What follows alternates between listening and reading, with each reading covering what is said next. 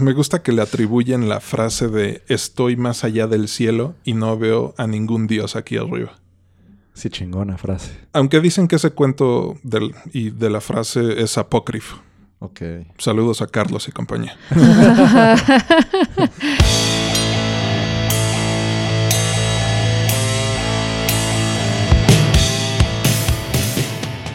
Bienvenido a La Sopa de Cactus, un podcast de cultura general en el que comentamos desde sucesos históricos hasta eventos actuales y cómo se reflejan en los diversos medios que consumimos.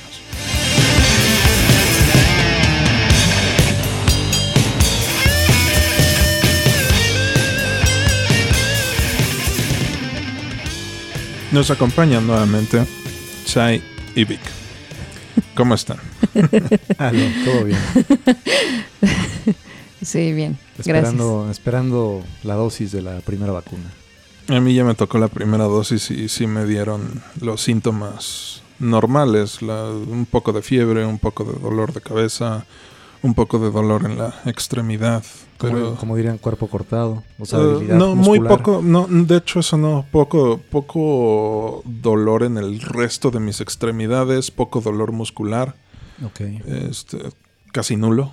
O sea, lo que más me estuvo jodiendo fue el dolor de cabeza, realmente. Ujú. Al nivel de que no me dejó dormir la primera noche. Ya veremos cómo nos toca al Sí, resto. A ver qué nos pasa. A ver cómo les pega. Esperemos que bien. ¿Y te avisaron de la segunda? ¿O todavía no, no, se todavía sabe? no se sabe. Yo creo que dentro de un par de meses. Sí. Pues no lo habíamos comentado, pero yo tengo la teoría, es a lo que llevo bastante tiempo pensando, de que, bueno, algunos me llamarán pendejo, otros loco, otros más insensible, pero sin considerar casos particulares, me perdonan, perdonarán los eh, gravemente afectados o parientes de quienes hayan muerto o estén en proceso de, pero creo que el COVID es, es un milagro, de lo mejor que pudo pasarle no, no, no de lo mejor, lo mejor que pudo pasarle a la humanidad en esta época. ¿En qué sentido? En varios sentidos, pero tal vez será tema para el siguiente episodio. Así dejaré que todos me mienten la madre un rato, quienes lleguen a escucharlo y hagan sus teorías, lo mediten y pues ya lo comentaremos en el siguiente episodio. Pero de verdad creo que es prácticamente un milagro y lo mejor que le pudo pasar a la raza humana ahorita. Oh, sí. Vaya aseveración. Sí, palabras mayores. Pero... Sí, palabras mayores. Estoy a la expectativa de cuál, se- cuál será tu reflexión. O sea, porque obviamente eh, Jeff Bezos coincidiría contigo. No, si ese güey se hizo millonario. no, no, se hizo No, o Sí, sea. ya. ya, Trillonario. otra- sí, ya. Sí, o sea, No, te digo, o sea, de- todo depende de cómo, cómo lo enfoques, ¿no? Sí, de antemano una disculpa para los afectados directamente por esto, pero creo que hablando de un bien mayor, general, eh, tenía que suceder y pasó de la mejor manera posible. Pero... Sí, pudo haber sido peor hasta cierto punto, ¿no? Sí. Y creo que hay dos razones muy fuertes, pero bueno, ya las comentaremos para que mientras piensen en por qué podría estar diciendo esto. Ok. Pues mira, justo hablando de este tipo de eh, temas un poco mm, Controversiales. controversiales o profundos o pesados, rara vez pensamos en las cosas que son indispensables para nuestra existencia como humanidad. Pocas son las cosas que han permeado la cultura desde sus inicios. Y algunas de estas cosas existían desde antes de que la misma humanidad existiera. Tan solo pensemos en las más tempranas representaciones de la cultura humana y podemos apreciar una evolución de la conciencia y del entorno que nos rodea. Hagamos el ejercicio. Imaginemos que somos un ser humano en la edad de piedra. ¿Qué es lo primero que comenzaríamos a conocer? Eh, herramientas y metodologías para sobrevivir con mayor facilidad, tal vez. Ah, ¿Cómo alimentarme? ¿Qué, qué vemos representado en las pinturas rupestres más antiguas? La casa. La casa. No, ¿No? ¿Hongos? al mismo cuerpo humano. Las pinturas más antiguas de la humanidad son esténciles de las Ah, manos, las manos. plasmadas en las paredes de las cuevas. Eh, como un reconocimiento del, De- de- del yo, ¿no? Exactamente, del- de la existencia del yo estuve aquí. Yo estuve Sí. aquí una marca. Las primeras esculturas son las famosas Venus prehistóricas, reconociendo la importancia del cuerpo humano femenino. Sí, de la, de la madre. que- Exacto. Que, da. que genera Vida, posteridad. vida. Vida. Conforme la conciencia y la cultura de la humanidad van avanzando, otras cosas se van reconociendo. Lo que ustedes decían, los animales, las herramientas que se usaron para cazarlos, los elementos de la naturaleza y eventualmente los astros y el mismo paso del tiempo, el sol, las estrellas y la luna. Rara vez pensamos en las cosas que son indispensables para nuestra existencia. Ya las damos las por hecho. Y la luna es una de ellas. En las mismas pinturas rupestres que ya mencionábamos, se han detectado las representaciones más antiguas de los calendarios lunares. Porque si bien el Sol aparece día a día y es considerado como un dador de vida desde las mitologías más tempranas. Los cambios son prácticamente imperceptibles. Pero la luna, la luna le enseñó a la humanidad el concepto del paso del tiempo. Y ese conocimiento fue la llave para entender al universo. Para empezar a entenderlo, ¿no? Ningún historiador serio me va a negar que la luna forma parte importantísima no solo en la existencia de la humanidad por sí misma, sino en los diversos mitos de creación del mundo y más tarde del universo. Sí, La- es, es una musa para la imaginación. Claro. La cantidad de deidades lunares, tanto femeninas como masculinas, a lo largo de diversas culturas, es enorme. Curiosamente, la aparición de conejos a la par de estas mitologías era de esperarse debido a que la pareidolia es tan vieja como la humanidad misma. Explícame qué es para él. Sí, yo tampoco ¿Sí sé saben qué es qué es la pareidolia? No. Básicamente es el fenómeno psicológico de ver formas reconocibles Mm. en donde no existen Ah, realmente. Sobre todo caras, ¿no? Exactamente. Cierto. ¿Ustedes nunca vieron al conejo en la luna? Sí, claro. Sí. Que es lo mismo con las constelaciones, por ejemplo, pero de una Ah, manera claro. más exagerada, porque Claro, realmente no tienen forma de nada. de pero- nada. Pero, que digo que le puedes encontrar las Sí. proporciones. Claro, Sí, pues tiene la, la- la imagen del conejo, sobre todo con las orejitas, ¿no? con las orejas paradas, claro. Sí. Y, y- y también faltó mencionar tal vez la, la relación de. Hablabas de deidades y demás, de la relación eh, permanente entre la luna y el sol. Exacto. Por cómo se juntan en los eclipses y. Sí, existe una, una dualidad que es implícita en la existencia de estos cuerpos astrales, ¿no? De quienes dependemos. Exacto. Y pues digo, eh, varias civilizaciones antiguas entonces concuerdan con nosotros, ¿no? O sea, hay, hay una leyenda que se me hace bastante curiosa, bastante cagada, creo que es de los aztecas, no estoy, no estoy del todo seguro, donde creo que Quetzalcoatl, por alguna razón, se cruza con un conejo en su camino y se le hace buena idea agarrarlo y colocarlo en la luna. Y ya. Le, le gustó como para eso. Y ya, fin de la historia. Por eso hay un conejo en la luna. si hubiera sido un hámster, un cuyo, una araña, Una araña. Pero una tarántula. yo, por más que la he visto, jamás he visto una tarántula en la luna, pero ah, no, pero que podría haber sido cualquiera de esas cosas, bichos. claro. Pero bueno, me, me fui por una tangente. Mira, El, Dato curioso. el punto al que quiero llegar es que la importancia y la fascinación por la luna ha sido paralela a la historia de la humanidad. Y esta llegó a un clímax a finales de la década de los 60, cuando la misión Apolo 11 lograría colocar al hombre en la luna. Spoilers para una película del 2018, First Man. Tal cual, el primero, irrepetible. Podemos empezar por admitir que los astronautas son de los mejores ejemplares que la humanidad tiene que ofrecer. Hablando de especímenes humanos. Exacto. O sea, no solo tienen que ser genios en sepa la chingada cuántos tipos de ingeniería, Empezando por También- matemáticas y física, ¿no? también son grandes científicos en muchos otros campos. Y físicamente están súper bien en- súper bien acondicionados, muy en forma. Son responsables de vehículos tan complejos que tan solo de ver la cantidad de botones, perillas y mandos de cualquiera de los instrumentos que operan o de las naves que controlan me duele la cabeza. Es, es un rompecabezas.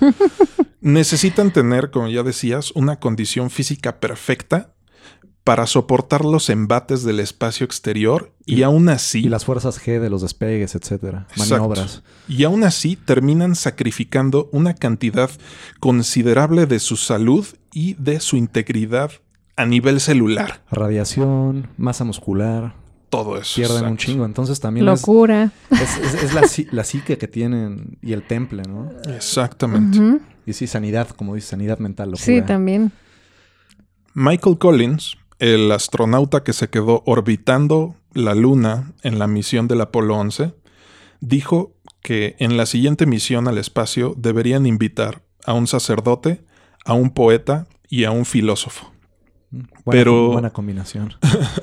Pero yo siento que estos cabrones, al momento de regresar del espacio, llegan con una claridad de la condición humana que yo creo que ni el trip más pesado de DMT te va a dar. Sí, creo que podría estar de acuerdo. Sí. O sea, creo que esa película te, te des un pedacito de lo que podrías sentir. Pues los grandes científicos, hasta donde sé, la mayoría están de acuerdo en que algo necesario dentro de su actividad y que es- también sería muy útil para el resto de la humanidad es em, ser conscientes y que la ciencia te ayuda para ello, ser conscientes de lo pequeños e insignificantes que somos para lo que es el universo, no solamente en cuanto a tamaño, sino a duración. Somos nada para a- a escala planetaria o es solar, estelar, galáctica, bla, bla, bla. Somos demasiado pequeños, insignificantes y efímeros. No duramos Sí, la nada. existencia del planeta, ni siquiera de la humanidad, la existencia del planeta es un parpadeo Exacto. en la Historia del universo. vida del universo. exacto. Entonces, pues sí, tal cual, viéndolo proporcionalmente, viéndonos a nosotros en proporción al resto, a todo lo que hay allá afuera, es- es- es una manera muy clara de poder llegar a tener esa sencillez y humildad de, pues de que somos, ya lo repetí varias veces, ¿no? Insignificantes. Entonces, sí es una característica que, que reúnen varios científicos. Y, y es parte de la utilidad que le ven a todo este descubrimiento. Nos vuelve humildes, que es necesario para desarrollar ciencia y, y- y estar bien como y civilización. uno mismo. Sí, como civilización. Bueno, bueno, bueno, y uno mismo. Exacto, como civilización y como, como individuo. Tal cual. Sí. No somos el centro del universo como se pensaba antes, ¿no?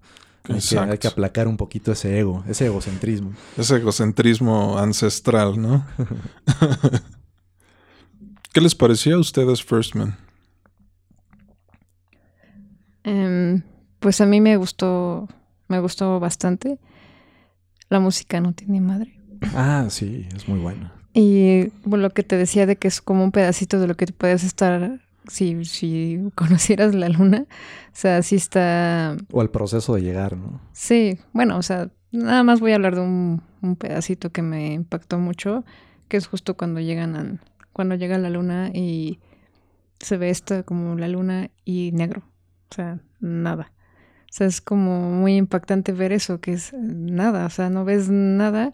Y aparte que cuando ocurre ese momento, o sea, antes de eso hay como música muy tensa, todo está como muy tenso, pero cuando ya al fin está en ese lugar, no hay música. O sea, es- a mí se me, sí, es como, por eso siento que atrapó el cómo se siente, El vacío del espacio. ajá, el vacío del espacio, cómo te sentirías tú si estuvieras ahí, es nada. Aislado, ¿no? Completamente. Aislado del resto. Y con el planeta Tierra tan lejos, Sí, habiendo quedado con una bolita ahí perdida en el espacio, siendo que se trata de un cuerpo tan grande para nosotros, ¿no? Exacto. Michael Collins, el astronauta que se quedó orbitando La luna. la luna, eh, él dijo, estoy verdaderamente solo. Y no entienden el nivel de soledad que estoy experimentando. La magnitud. Bueno, sí. A mí, a mí me gustó, me pareció buena. Como lo he dicho con prácticamente todas. No ¿Qué me- has visto con nosotros? que he visto con ustedes o de casi todas las que he visto en mi vida. que nada te gusta. Simplemente no me encanta. No Sí, me sí, fascina. no te mata. Pero está bien. Yo creo que en este caso también es un poco porque nunca he sido tan fan de las películas históricas. Me gusta ver, normalmente me gusta ver fantasía o ficción, cosas que no existen, que se salen de la realidad, de lo que ya tenemos aquí.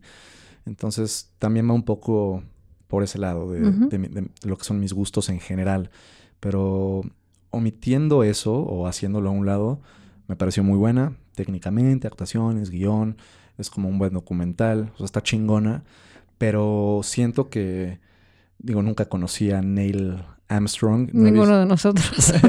no he visto... Lo que hubiera dado por haberlo conocido. no, no he visto videos en los que aparezca, entrevistas, nada. Pero no me encantó el Ryan Gosling como, como protagonista. Siento que ya lo, lo sobreutilizan para películas de, que tienen que ver con cosas del espacio. O de. Esto no es ciencia ficción, pero es la realidad que más se le acerca. Entonces, eh, sí, sobreutilizado, siempre el mismo tipo de actuación, mostrando un personaje introvertido, serio, de pocas palabras. Entonces no sé cómo si haya, sido Armstrong, pero el güey no, no me encantó. Tampoco sé si su esposa haya sido tan histérica y neurótica como te la pone en la película, que se entiende porque su esposo está todo el tiempo exponiendo. Está exponiendo su vida. Está exponiendo su vida en peligro. Y un día para otro puede morir. Claro, y está la familia, los hijos. Sí. El hecho de que ya hubieran otros personajes, eh, bueno, no, no personajes, en este caso, pues personas y conocidas de desde que volaba para la Fuerza Aérea, que fueron muriendo con los años. Entonces debe ser una situación complicada. Sí ella misma lo menciona, ¿no? Que hubo, hubo un año en el que nos hicimos buenos para los funerales. Eso, eso está cabrón. Sí. Sí, está cañón. Entonces, pues ella colateralmente sufría toda. Pues todos esos cambios que a través del tiempo él iba presentando en su. en su estado de ánimo, ¿no? Exacto. Sí. Entonces, y digo, al final funcionaba como. Mm, llámenme anticuado, pero como parte de una de las, este, eh, no, no quisiera llamarlo obligaciones, pero como de las tareas de una pareja, que es apoyar eh, hasta cierto punto emocionalmente a, a la persona que quiere. Y soportar los se, abrazos. Se, les hace, ¿Se les hace anticuado esta opinión? o no, creo que es válido, ¿no? Y, lo que dije podría entenderse mal, ¿no? Lo soportar los madrazos del, marido. no estamos hablando de violencia física. No, no, son madrazos reales. los, madrazos de la vida. Exacto. Exacto. Y apoyarse mutuamente, ¿no? Sí. Creo soportar la situación, sobrellevarla, cosas. Pero no es anticuado tu comentario. No, ya sé, pero ya sabes que puedes herir algunas susceptibilidades con ciertos comentarios, ¿no? Ya, sé, pero dudo que la gente que escuche este sea de ese tipo de gente. pero sí es, parte de la, yo diría hasta de la, no solo apoyo, o ¿cuál fue la palabra que utilizaste? Sí, apoyo emocional. Sí, bueno, apoyo emocional o, o aguante, soporte, es, es empatía básica hacia tu pareja. Claro. ¿No? Pues sí. Ah, dijiste tarea, claro, no es que sea una obligación, pero pues, se sobreentiende, es parte de una relación humana, el apoyar y soportar y ceder a veces cuando la situación está complicada, no hacerla de pedo cuando no tienes que. Exacto, sí. O sea, ella entendía que de repente él estaba tan saturado de, de cosas en la cabeza, tanto la misión como la vida y la muerte, etcétera, que a veces no debía tener mente, cabeza, capacidad para siquiera una convivencia. Hablar con sus hijos. Sí, hablar con sus hijos en, en, medio de situaciones críticas. También siento que el güey se, la mamaba un poquito. Podría haber sido un, poco más ameno y empático, pero bueno. Sí, yo también creo que sí. así era su personalidad, Irán. Tú tengo, tengo entendido que hasta cierto punto sí era algo introvertido.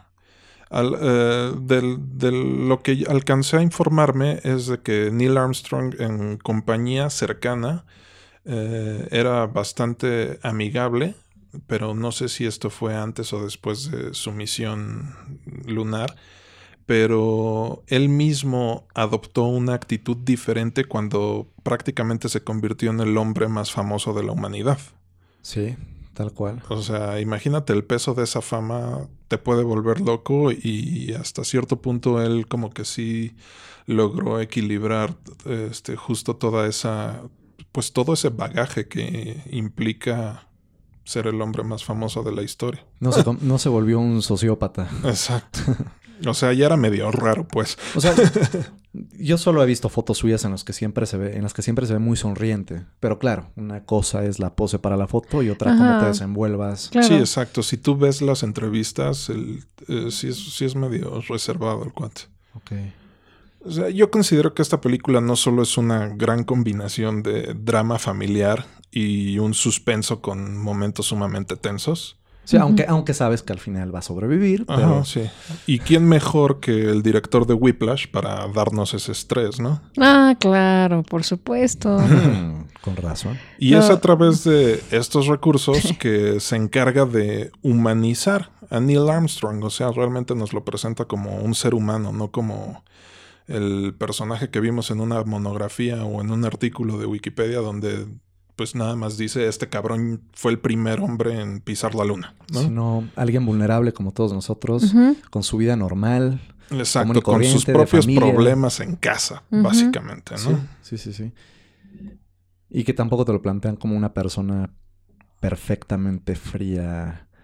Digo, sí es frío y calculador, pero tampoco es una máquina. Exacto. Y, y tiene sus errores en algunos momentos y... Exacto, y le ganan las emociones y cosas así. O sea, también nos pone en el contexto de la carrera espacial contra la entonces Unión Soviética. Claro. Pues recordemos que en ese entonces los gringos, y perdonen mi juego de palabras, pero se la había astropelado a los rusos Sí. en todas las facetas iniciales de la exploración espacial. ¿Quiénes pusieron el primer satélite en órbita? Los rusos. El Sputnik 1. ¿Quiénes mandaron al primer ser vivo al espacio? Sí, pues también ellos. Pero fue un perro, ¿no? Ajá. La perrita espacial Laika Ah, en el claro, la Sputnik famosa 2. like. ¿Quiénes hicieron la primera barbacoa en el espacio? Los rusos, con la misma perrita espacial Laika en el Sputnik 2. La perrita no fue la barbacoa, ¿verdad? Sí. ¿Es en serio? Sí, no, Tu- sobrevi- tuvieron no sobrevivió el paso de la atmósfera.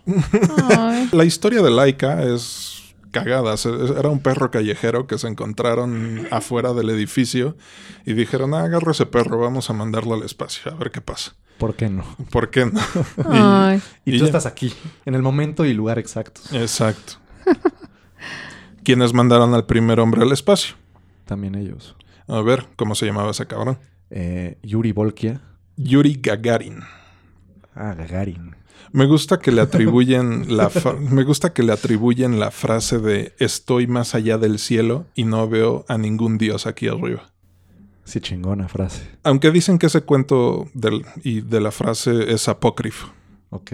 Saludos a Carlos y compañía. ¿Quiénes mandaron a la primer mujer al espacio? Pues supongo que siguen siendo ellos, ¿no? La Los verdad. rusos. Sí. A ver cómo se llamaba esa cabrona. Ni idea. No sé. Eh, Bianca. Valentina Tereshkova, que por cierto sigue vivita y coleando a sus ochenta y tantos años de edad. Wow. ¿Quién realizó la primera caminata espacial? Un Los ruso. rusos. No. Un ruso, Alexei Leonov. Quienes realizaron el primer alunizaje de una nave no tripulada. A ver, espera. ¿Un ruso? Los rusos. Ah. ¿Quiénes fueron los primeros en tomar fotos de la superficie de Marte? No, Mexi- espera, otra México. vez. ¿Un ruso? No, los gringos. Con el Mariner 4. ¿Quiénes realizaron el primer alunizaje de una nave tripulada? Pues ya los gringos, ¿no? Los gringos. O sea, pero bueno, creo que esta tangente demuestra Sí. por qué en la película todos sentían esta gran presión por parte del gobierno y francamente del país, si no es que de la mitad del mundo, para ganarle a los rusos la, la carrera a la Sí. luna. O sea, parte de la Guerra Fría, realmente. Y por eso también los locos conspiranoicos le achacan la, fa- la, la- la supuesta falsedad del Ah, alunizaje a, este tema, ¿no? Dicen, Sí. tenían que ganar sí o sí, entonces lo inventaron en un set. Era un set. sí. Luego hablaremos de esto, ¿no? En, bueno, en otro punto. Pero, pero sí, no deja de ser una carrera política como parte de Exactamente. la Guerra Fría, ¿no? Hay un montón de, de tensiones políticas a y ver quién tiene el sociales. cohete más grande. Exacto.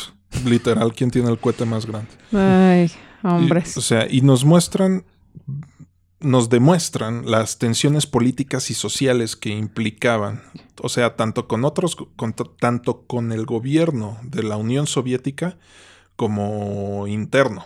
O sea, hay un punto en el de la película en la que nos muestran a Gil Scott Heron interpretando el poema de Whitey on the Moon, el blanquillo en la luna de cómo le destinan recursos a eso cuando tienen a... A ellos los tienen jodidos. Exacto. O sea que en el contexto actual fácilmente podríamos sustituir Blanquillo por Riquillo, pero bueno, ya hablaremos de eso más tarde. Sí, los whiteys. Mm, el soundtrack, como ya mencionabas ahí, eh, se me hace brillante. No tiene madre.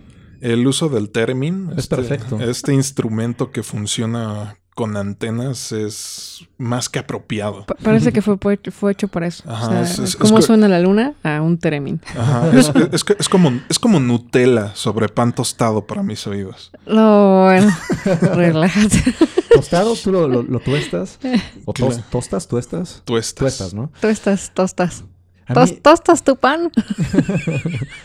Perdón. A mí me gusta en en pan blanco, insípido, así blandito, sin tostar. También sabe rico. Pero cuando le, embarras se te empieza a aplastar y ya parece tostada, ¿no? No, porque no está tostado. Exacto, sin no, tostar. que ya nos fuimos por una tangente muy grande. No, bueno, es que la Nutella... La Nutella es la Nutella. Es importante. Sí, también es un desarrollo importante en la historia de la humanidad. Dios Señor. Ay, ay.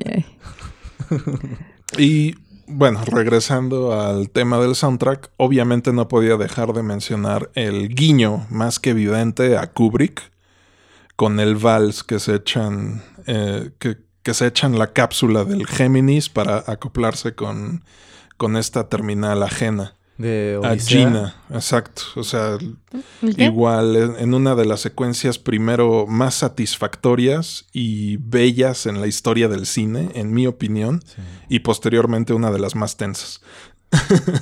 sí, pero ¿Tú lo que relacionaste? No, no, ubico bien la referencia, no, no. Odisea del espacio. Odisea 2001. Sí, sí, sí, sí, pero, pero... El vals del espacio. Es, es, el Danubio azul, ¿no? Cuando ves las primeras secuencias de una nave llegando a la estación espacial. Ah. Sale la cancioncita. Es un vals, el Danubio azul.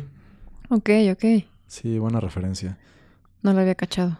Mm, yo por último quisiera hacer notar lo impactante que fue la secuencia del alunizaje y de cómo se están quedando sin combustible. Eh, y que en lo personal... Justo, justo, justo, llegando a un cráter, ¿no? Ajá, enorme, sí, Que, que, yo pienso, en lo personal pienso que el campo gravitacional de los huevotes que se cargaban entre Neil y Buzz les ayudó bastante en ese... estabilizarse. En, estabilizarse y en ese alunizaje, pero bueno, me estoy yendo por otra tangente. eran contrapesos. la secuencia del alunizaje y cuando desembarcan en la luna. No sé si cacharon esto, pero toda la película tiene grano. No sé si sea digital o si en efecto fue grabada en película de 35 milímetros o alguna de esas mamadas, pero en el momento en el que Neil sale del módulo del aterrizaje, el aspecto de la pantalla cambia. La imagen se hace más abierta, la toma es muchísimo más abierta y la imagen se convierte en algo sumamente nítido. Y todo eso es porque esta secuencia fue grabada en IMAX. Mm, mm.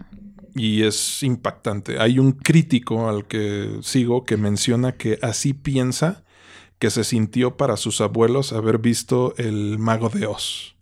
Ah, el ver la película en blanco y negro al que estaban acostumbrados y de repente un cambio drástico a color es impactante, es todo lo que puedo decir. Como pasar de cine normal a IMAX o de, o de 480p a 1080. Exactamente.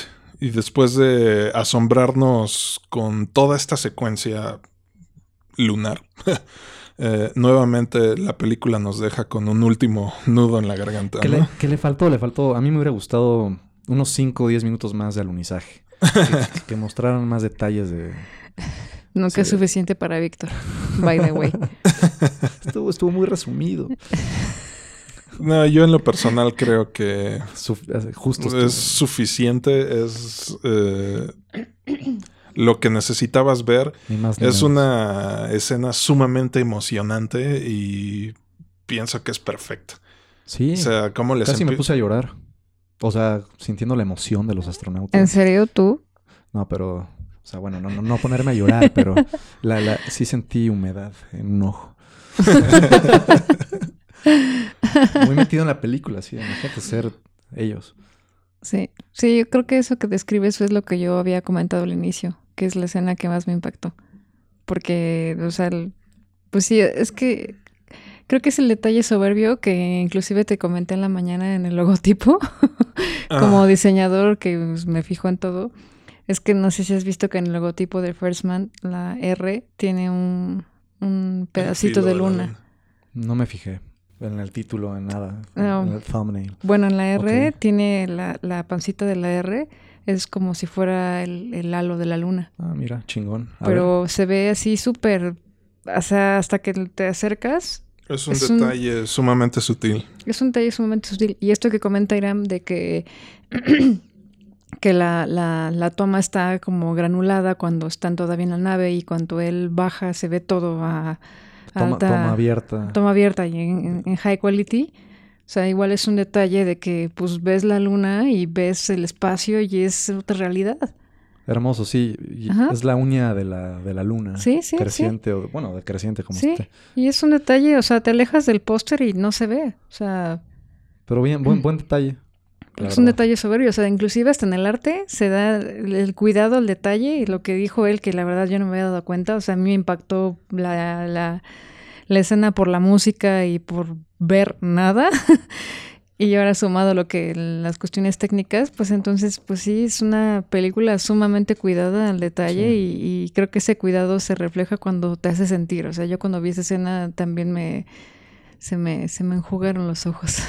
Sí, es, co- es conmovedora, no podemos negarlo. No. Y, y desde el principio te manejan emociones fuertes cuando su nave, avión, no me acuerdo, no sé qué Al es. principio es un avión, Un- de estos aviones experimentales supersónicos. Sí, sí, sí, Sí, sí. a que, que llegaban súper arriba, ¿no? Casi a la...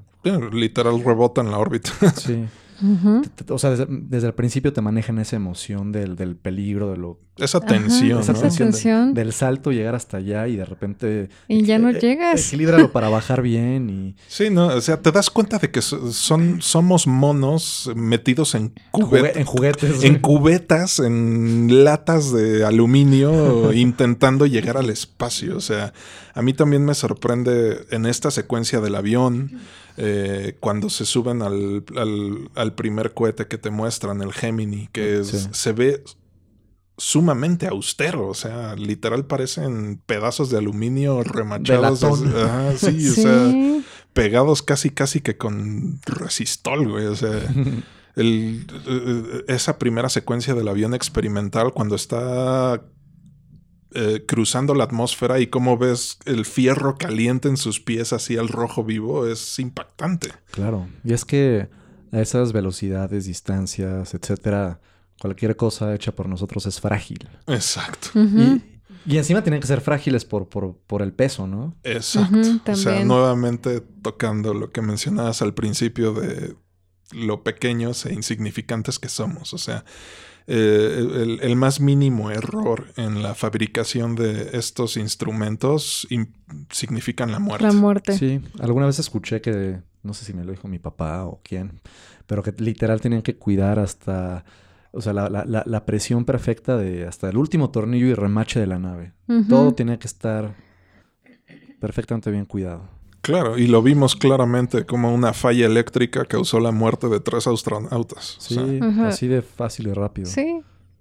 Y era una prueba, ¿no? y, y Era una aparte era una prueba, ni siquiera iban a despegar. No, era O una sea, prueba y se quemaron Estaban ahí. viendo a ver si funcionaba su chingada nave.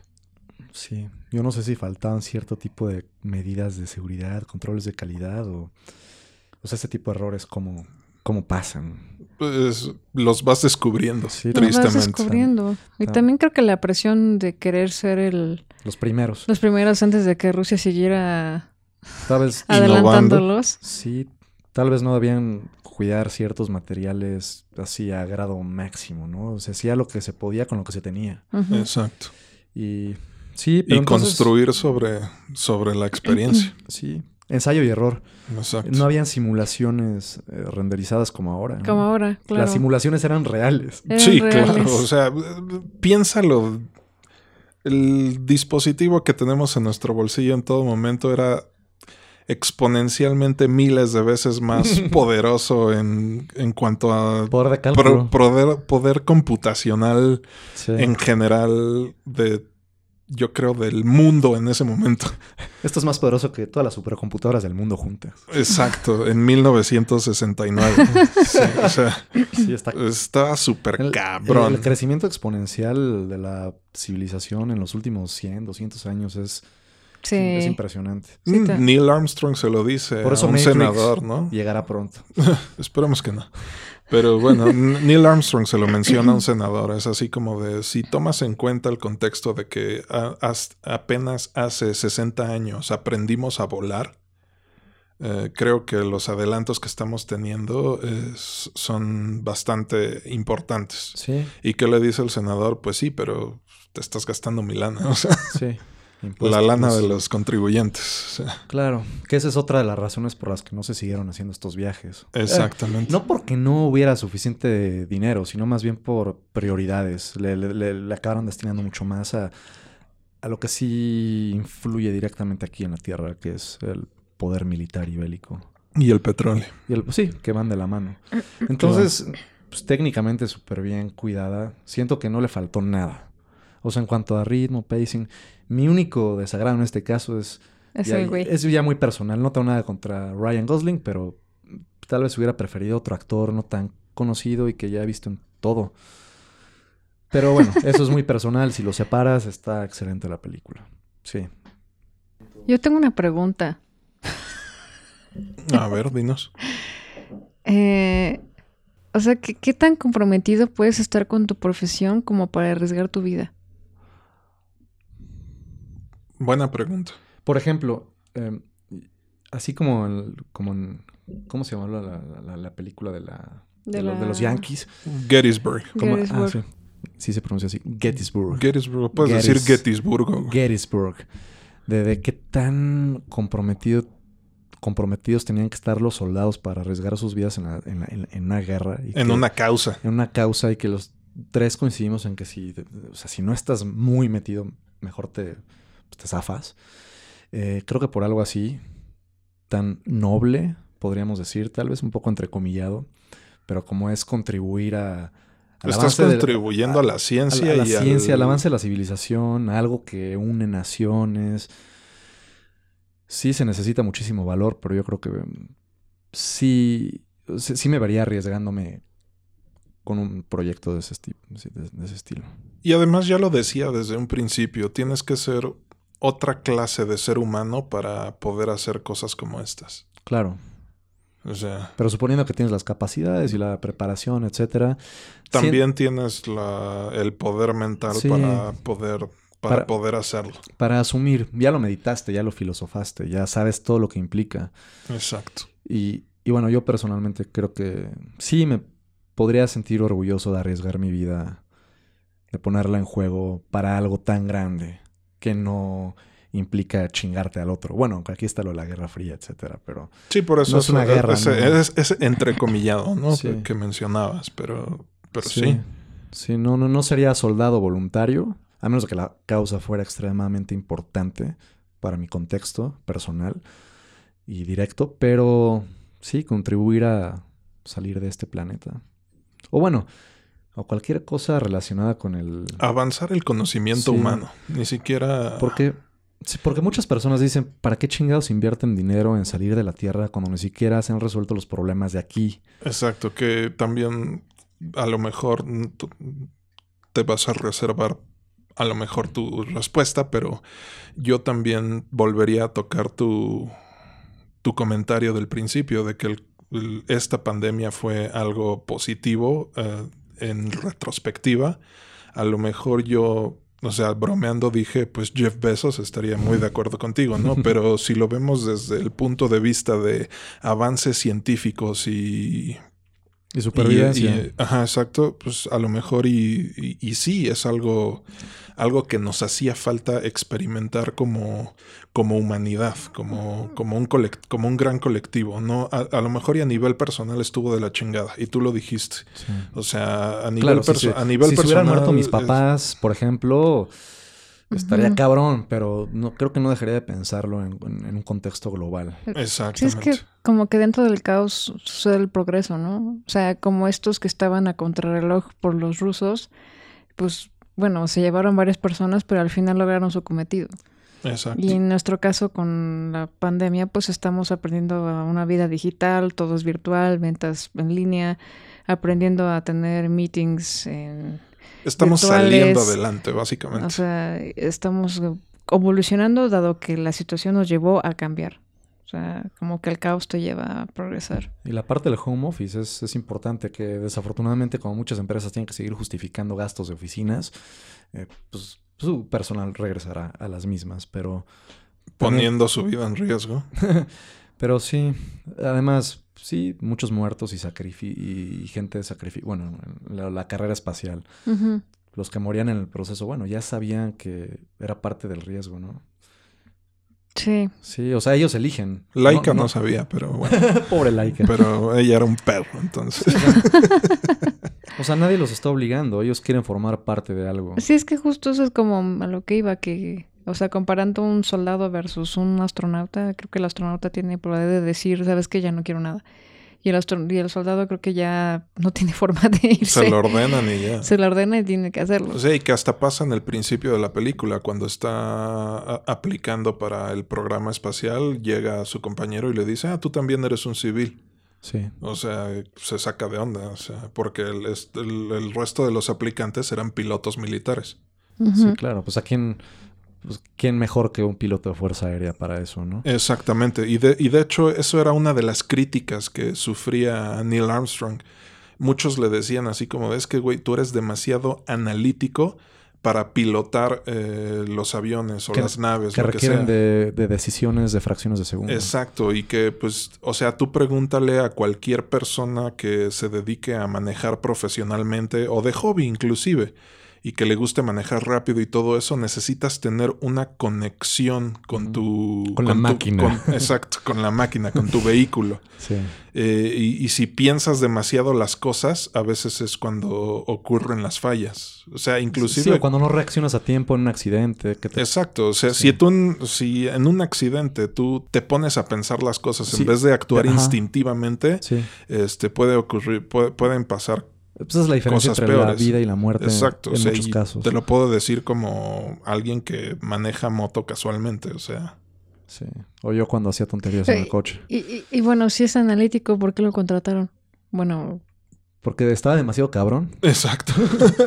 o sea, porque a lo mejor y eh, eh, su debilidad era justamente eso. A lo mejor no no manejaba los aviones o las naves con demasiado instinto, pero el resto lo hacía espectacularmente. Lo compensaba con creces. Exacto. O sea, tan, tan simple la nuevamente la secuencia de la misión de acoplamiento. Ese güey se pone, saca su pinche libreta de mm, algo más cabrón que papel milimétrico y se pone a hacer cuentas y se pone a controlar la chingada nave y encuentra el chingado balance o dirección. no, pues el, chingado, la, chingada nave a la que tiene que, acoplarse. O sea, la dirige bien. Exacto, y, eh, con puras cuentas, o sea, está, estaba muy cabrón. Eran sus cuentas y estar viendo la ventana negro. Exacto, sí, no, ¿Cómo rayos sabes dónde dar vueltas si no ves ni una luz de nada? No tenían un puto radar, nada. Nada. No hay un GPS. tenían, sus instrumentos de navegación. Sí, claro, tenían instrumentos de navegación, pero eso, o sea, son solamente instrumentos de navegación. No te van a señalar dónde está lo que sea que estés buscando. Sí, que será la diferencia con la tecnología actual, por ejemplo. Claro. Que igual ya llegaremos a eso en otro punto, pero sí, o sea, era un tipo muy cabrón. Me recordó al piloto igual al, al, piloto, bueno, es que todos son pilotos, al piloto militar de Gettysburgo. Ah, no, no, no de Gettysburgo, perdón, güey, de... De Dunkerque. De güey. Dunkerque. haciendo sus cálculos, pero mucho más cabrón en este caso. Sí, no, claro. Este otro güey estaba midiendo sus tiempos y su combustible. Sí. y Midiendo su eso. Sí, y que, pues bueno, sí, o sea, Igual era, era era- sí, claro. O sea, es algo que no podríamos hacer No. ninguno de nosotros. Y menos bajo presión. Y, y menos bajo presión, No, menos no, con ya un me avión alemán Ya atrás de- de, nosotros, pero Ese ya me morí, sueltas todo. ¿no? Sí, ya es como, ya. bye. O, hasta, o Bye. hasta donde llegue esto. Y voy a hacer lo que pueda y, y sin pensar mucho más de unos minutos. Exacto, adelante. te enfocas en una sola tarea, ¿no? Sí. Entonces me recordó a ese. Sí, claro. De Don, Don- Dun- ¿Cómo se dice en español? Dunkerque. Dunkerque. Dunkerque. bueno, sí. Exacto. Sí. Eh, buena, buena pregunta. Solo para cerrar, quisiera comentar respecto a cómo ha ido cambiando la carrera espacial en tiempos más recientes. Ya hablábamos de la misión Rosetta Philae, eh, o. Philae, no, sé cómo se diga, como el acontecimiento de ser el primer vehículo no tripulado en orbitar y aterrizar en un puto cometa. Y todo esto se vio opacado por la playera aparentemente sexista del líder de la misión.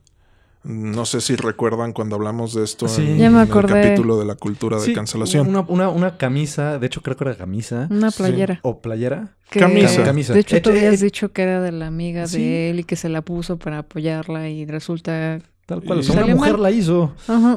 Y pues varios, o sea, al final la noticia fue científico tiene playera sexista y no aterrizamos en un puto cometa a miles de kilómetros del planeta Tierra. O sea, ¿A quién le Es- importa? Sí, puta madre. ¿En qué se enfocan los medios? Exacto. Y esta misión fue llevada a cabo por la Agencia Espacial Europea.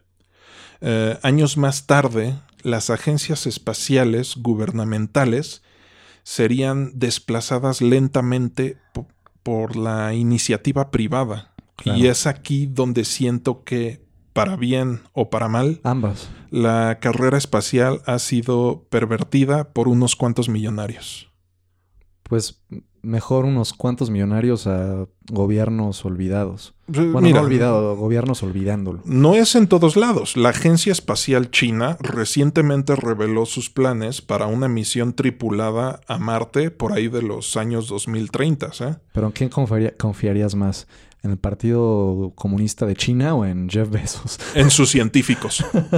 en los científicos del Partido Comunista Chino. Porque esos cabrones sí dicen la neta. O- sí- sí, y sí, nos o- matan.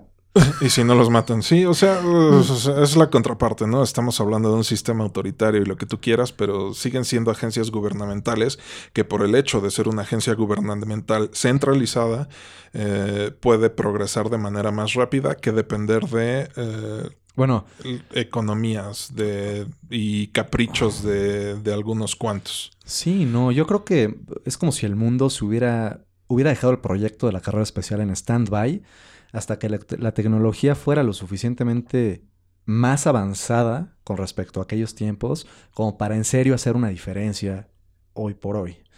Yo creo que ese- lo dejaron en stand-by y ahorita, digo, no han cambiado las cosas básicas. Se vuela, No, pero, pero sí, ya se puede, ya se pueden hacer simulaciones virtuales para empezar, ¿no? Claro, o sea, pero desde antes de que existiera tecnología tan, cab- tan cabrona como la que tenemos desde hace pocos años, ya, ya, había- ya, ya había- habíamos mandado sondas y robots a Marte y cosas Es que- por el estilo. Es que la física no deja de ser la misma. Exactamente.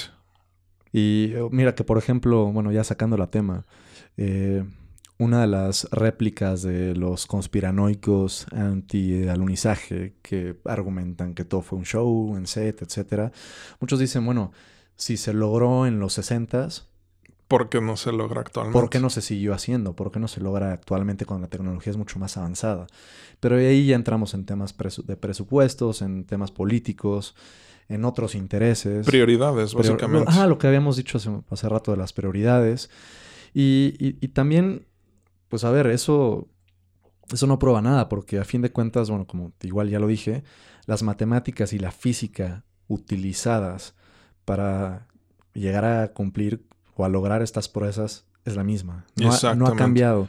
Y los instrumentos o computadoras que se necesitaban para hacer estos cálculos de navegación, tampoco. O sea, no se necesita más que una calculadora para, a- digo, no, a, a nivel... A, A nivel- grandes rasgos. Sí, a nivel humano, obviamente es- son matemáticas complejas que requieren de grandes conocimientos, pero a nivel de poder computacional, ¿no? Es, o sea, es lo mismo, de verdad no se necesita de mucho más, los instrumentos son muy parecidos. ¿Pero qué va tu comentario?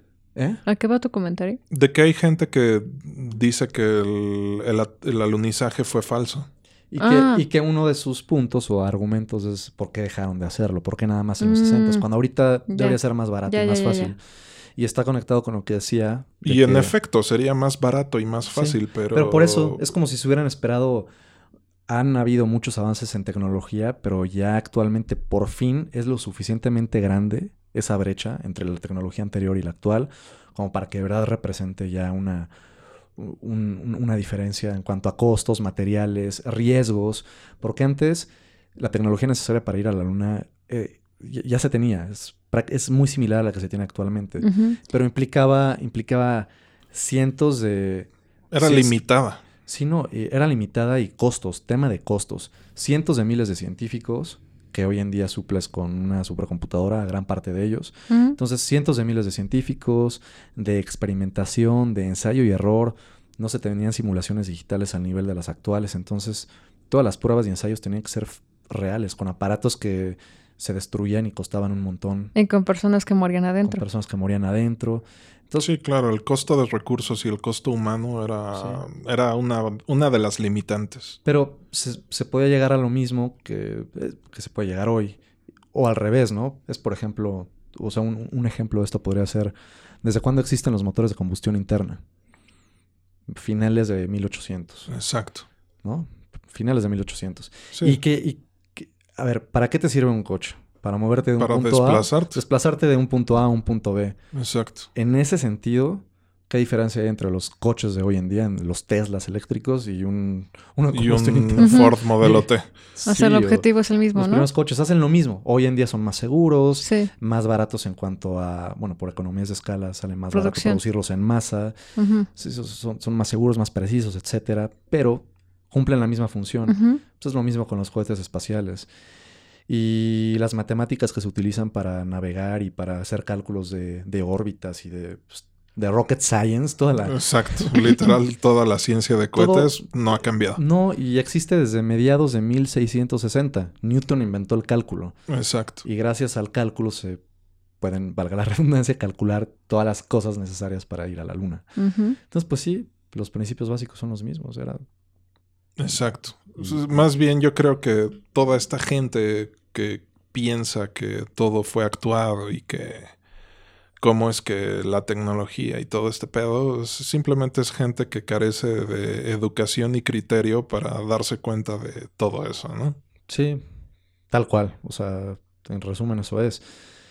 Pero sí, yo, yo no estoy en desacuerdo con que actualmente la iniciativa privada lo esté haciendo, porque sí, ya los gobiernos llevaban un, buen rato dormidos con este tema y no podemos negar que Elon o Elon Musk ha avanzado muchísimo. Bueno, no él personalmente, pero su empresa SpaceX. Eh, SpaceX de Tesla, tienes Blue Origin de Amazon y tienes Virgin Galactic Pero sobre todo, de Virgin. Pero valga SpaceX sí ha hecho unas cosas muy cabronas. Claro, o O sea, sea, tan solo los cohetes que despegan te mandan a la órbita y regresan solitos, están Ajá. cabrones. O sea, eso era impensable en Sí. los 60, 70. Así regresa paradito el cohete sobre una base en medio del mar o en donde sea que lo atrape. Bueno, que- que- Exactamente. Que, llegue. O sea que digamos que en conclusión no se han detenido los avances hacia...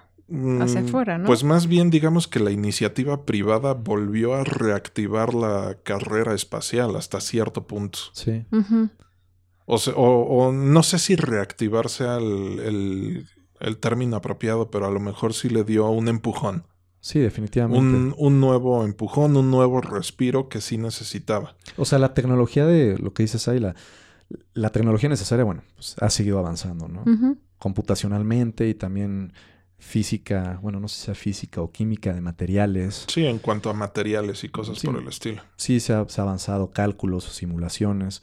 Entonces es como si toda, todos estos elementos o factores necesarios para poder hacerlo de manera más eficiente llevaran, hubieran estado estos 50 años cocinándose hasta llegar a un punto en el que ok, ya, ya, ya, ya se puede hacer una, una diferencia sustancial. Y pues la iniciativa privada es la que, la que no sé si dio un empujón. Sí, te digo, le dio el empujón, no, se, no necesariamente reactivó, porque te digo... Los chinos, el gobierno chino no dejaba de trabajar en esto. Eh, y la Agencia Espacial Europea tampoco, y desde cuándo existe la Estación Espacial Internacional, no nos piquemos los ojos. O sea, pero toda esta iniciativa privada, eh, con la ayuda del circo mediático de hoy en día, ha reducido esta búsqueda de nuevos horizontes a una burla, a una herramienta más para estos multi, multi, multibillonarios para inflarse el ego y ser los primeros cabrones en llegar al espacio sin ningún fin mayor a ser el primero y punto. Y, el, y el, negocio que a futuro puede implicar. Exacto. Eh, estoy de acuerdo. O sea, tiene sus contras, pero por otro lado, lo están haciendo. sí. y este, no, y lo están haciendo porque pueden. O sea, aquí sí me siento literal como Gil Scott Heron y su poema del blanquillo en la luna. Tienes a personajes con el poder económico para salvar al mundo en repetidas ocasiones y seguir siendo asquerosa, obscena y ofensivamente ricos. Y se lo están gastando en una carrera espacial que en vez de enaltecer el sentimiento de exploración innato en el ser humano, en vez de enaltecer la ciencia, pareciera que solo enaltecen su ego. Y el capitalismo. Y su, eh, exacto, y su ya obscena acumulación de riqueza, güey. Sí, por un lado estoy de acuerdo, pero Aquí sí me, te digo, me atrevería a intervenir el poema de Scott Heron y cambiar blanquillo por riquillo. Porque en la actualidad. Antes eran sinónimos, pero. en la actualidad, cuando muchos no podemos pagar un doctor, nos suben la renta, nos suben los impuestos, la canasta básica es cada vez más cara. sí. El riquillo, el riquillo está en la luna. Sí. Y cada vez más rico. Elysium. A eso vamos. sí, una, una, mezcla entre Elysium y Matrix. ¿A cuál le tiran? ¿Qué, qué, sucederá primero? Pues no sé, si me das a escoger, yo prefiero Matrix, güey. Me, me, vuelvo un cableta, güey. Sí, mejor estar conectado y feliz. Exacto. o sea, ahorita ir a la luna, en vez de ser algo emotivo que te cause. En vez de que sea algo emotivo, ya es un capricho.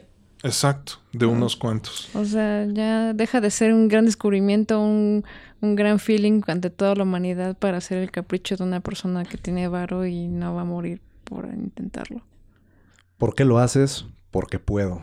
Exacto. Sí, o sea, estoy de acuerdo, pero, pero al, al, final, si no son ellos, ¿quién más? O sea, como sea, están avanzando. Pues preferiría que fueran científicos. Bueno, yo también preferiría que, fueran gente que... Es que no son ellos solos, tienen a todo un equipo sí, no, o sea, tienen a todo un ejército de científicos contratados, ¿no? Pero te digo, en vez de... Eh, eh, esto parecía... La actual carrera espacial pareciera que en vez de enaltecer el sentimiento de exploración, que te digo, bien es ancestral en la humanidad, simplemente está enalteciendo ah, el ego de unos cuantos.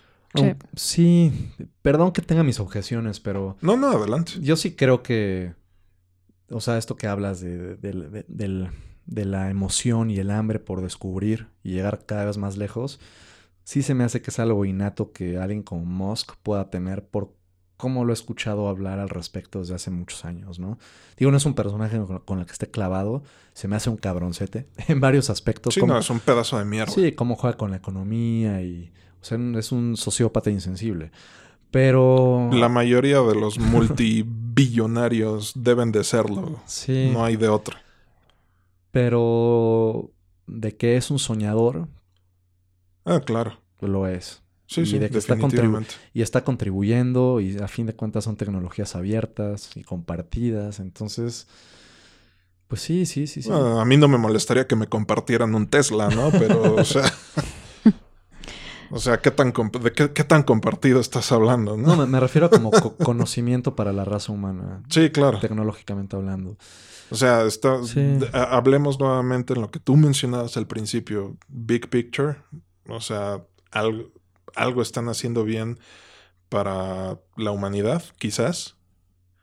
Pero eso no quita el hecho Están de poniendo que... su granito de arena. Es mejor, es, es mejor que lo estén haciendo que nadie lo estuviera haciendo. Exacto. Y claro, sería preferible que se tratara de un equipo de personas, gobiernos unidos, cienti- comunidades de científicos. Claro. Pero Ay, no sé, no no estoy de una- acuerdo. ¿En Sí, qué? no, o sea, que no, no estás de acuerdo en que sea simplemente negocio de unos pocos. No estoy de acuerdo en que sea un capricho. Exacto. yo creo que es más que un capricho. O, por, por ejemplo, Musk está clarísimo que desde hace décadas lo tenía como objetivo y lo está logrando. Sí, besos. Pero Besos, ese sí, por- Eh, para que veas Besos sí es de yo, la, yo tengo más lana, la tengo más grande, te voy a ganar, cabrón. Y sí, y de, de- su cohete es más grande y hasta en forma de pito. güey. Sí. ¿Y cómo se llama el Benson, el de Virgin? Eh, Sí, el australiano. ajá, es el que acaba de, o sea, acaba de romper el récord. Ese güey fue el primer multimillonario en llegar al espacio. Sí, O es, sea, como, y pasó el fin de semana pasado. es como un videojuego para Sí. ellos. Pero bueno, Sí, literal, para esos cabrones es un capricho, es un juego y eso está mal, moralmente mal. no, Eso es lo que opino yo. pero, o sea, si yo estuviera en, en el Pero lugar de mira- cualquiera de ellos, también creo que lo haría, lo buscaría. Pues, pues sí, digo, o sea, si nada más viajan por viajar a la luna sin ningún cono- sin ninguna mejora a la humanidad, Pero sí la hay. Siento que está hasta implícita. ¿cuál es la mejora? regresando la mejora tecnológica, o sea, regresando al punto de que, y estoy de acuerdo, muchos se quejan y estoy de acuerdo con ellos, teniendo tanta lana, ¿por qué chingados gastan en ir a la luna o a Marte o a las estrellas cuando se necesitan muchos recursos que sí tienen todavía para resolver lo que pasa aquí en la Tierra, como cambio climático, alimentación, eh, eh, igualdad, temas ecológicos, eh, marinos, el agua, va a haber guerras de agua, etcétera, etcétera. O sea, sí, estoy de acuerdo con todo eso y se debería invertir más en esto. Ya que estemos al 100 acá, tal vez pensar en salir.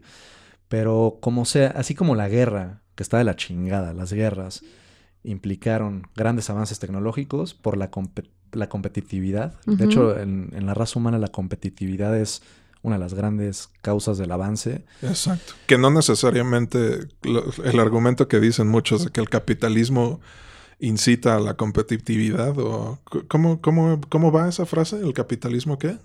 No, no, ¿Incita a la competencia o algo así? Sí. Muchos lo consideran una falacia, francamente. O sea, Sí, no, es que depende de la perspectiva. Sí, Se puede claro. argumentar de ambos lados. Pero bueno, entonces así como las guerras que están de la chingada, son Ajá. peores las guerras que los intereses, que los caprichos de estos güeyes. Hacen, han hecho que la humanidad avance, aunque claro, una guerra más y ya no vamos a avanzar. Y lo mismo, o sea, una carrera espacial de ver quién llega primero. Todas las tecnologías que se están desarrollando en ese proceso, ya de manera implícita, aportan algo a lo que está aquí abajo en la Tierra. O sea, repercute, sí o sí. a lo mejor eventualmente termina beneficiándonos. Y, y- y- y son los primeros pasos para empezar a ver cómo chingados Pues mane- sí. manejar algo que en algún momento va a ser necesario cuando el sol se vuelva a que- supernova y nos consuma. O sea, creo, creo que tienes un punto de pensándolo en el yendo la, hacia los, los 60 donde estaban compitiendo Estados Unidos versus Rusia, Rusia, o sea, Unión es- Soviética. perdón, Unión Soviética. Eso es, o sea, es una competencia entre dos países. Ahora, Ahora es una individuos. competencia de entre dos individuos. Sí. Realmente sigue siendo lo mismo. poco. Pues, ¿No? mm, sí, O sea, no. O sea, yo estoy de acuerdo en el feeling porque, o sea, al menos esa película lo que es lo que me hizo sentir, el feeling de alguien que está comprometido a descubrir algo nuevo. No, y recordemos en la Y- película también nos ponen el discurso de Kennedy. O Sí. sea, Sí, que por cierto, otro punto de la película, ahora que lo mencionas, me gustó también que no es tan patriótica en exceso. Sí, o sea, No, te- te- Lo- no, no, no, no. nada. Lo que te sacan es lo justo y necesario, lo que fue. Lo re- Ay, Exacto. cambió O sea- mi voz, me acerqué al micrófono. Eh, sí, lo que te sacan es lo que es, está justificado por el contexto histórico, pero no te lo... Deja tú que te lo saturen, ni siquiera... es- O sea, está bien, no te ponen nada de más. tan fácil. No te, no te ponen La- cómo la- plantan la, eso- bandera. eso iba a decir, Exactamente, eso iba a eso no te ponen cómo plantan la bandera en la, en la luna. Eso O iba a decir, sí, a eso iba, que, que me gustó bastante eso. Yo esperaba que la plantaran así, la toma del... Como exacto, la clavan De se- Buzz Aldrin acá clavando la pinche Sí, bandera lo- y todo. lo que viste que en se viera la chingona con la Tele tierra de fondo. mil... Ajá, sí, sí, Sí. sí. Pero en ese momento dije, momento, qué bueno que no lo hicieron. Porque le- es más... el- hubiera estado demasiado enfocado en Estados Unidos. Es más importante. Sí, es más importante que Estados Unidos. Exacto. es la humanidad. Exacto. Sí, Ajá. buen punto, sí, sí, sí. Sí, sí. O sea, y te digo, regresamos al tema de los millonarios. O sea, esos güeyes podrían estar explorando las estrellas si ellos quieren. Y podrían, a su vez, estar salvando al planeta. Y no lo hacen. Sí. Ese es mi problema. También, también es mi problema. Y sí, hijos de la chingada. ¿Qué les cuesta dedicar, güey, con que el 30% de su riqueza, ni siquiera la mitad, cada uno de ellos No, la no, no, desti- una fracción de una fracción de una fracción de su riqueza podrían. hacer grandes cambios aquí abajo, ¿no? Exacto. que es en donde, que es Y- de donde parte todo lo, todo. Y, eh, y podrían seguir haciendo sus chingados cohetes. Sí, O sea, no son mutuamente excluyentes. Exacto. Recordemos nuevamente lo que le dice la esposa de, de Neil a alguno de, de estos cabrones, así de, güey, son niños jugando Ajá. con cosas que no entienden. O sea, estos mi- multimillonarios son niños jugando y A ver ya lo quién la tiene más grande. Sí, exacto. Tú lo dijiste, a ver quién la tiene más grande. Sí. La humanidad no ha cambiado. No, pero pues a veces personas así, cosas así, marcan la diferencia. O sea, Y Vic los apoya. no, es que personalmente me pueden cagar y también, sobre todo por el hecho, este es el número uno, el más importante que mencionó Iram, ¿no? De que les sobra lo suficiente como para poder hacer mucho más de lo que hacen. Entonces sí, no dejan de ser unos cabrones. No, y creo que a quien le sobre lo suficiente nunca va a hacer nada. Pero La avaricia es la avaricia y Sí, el no, poder es, el falla- poder. es, un, ya. es un problema de moral y es un problema de programación genética. Sí, de programación genética. Yo diría que hasta de. de- se, se- se vuelve un vicio, quizás. O sea, Claro. Es que así como unos compiten jugando deportes, ellos pues, son juegan a ser empresarios. exacto. Y a tener más, más, y- Y más y más. Esa- y voy a demostrarte que puedo a- llegar más lejos que tú. y así. Acumulación. Exacto. Sí. ¿Qué, qué lista hay más cabrona y más perra que Forbes, ¿no? Los 500 billonarios. O sea, estar en el top 10 de esa lista significa más que el top 10 de, de lo que sea, de cualquier área humana, para ellos y para el mundo y para el sistema capitalista. Sí, para el sistema, porque Sí. pues, realmente no dejan de ser hombres. Sí.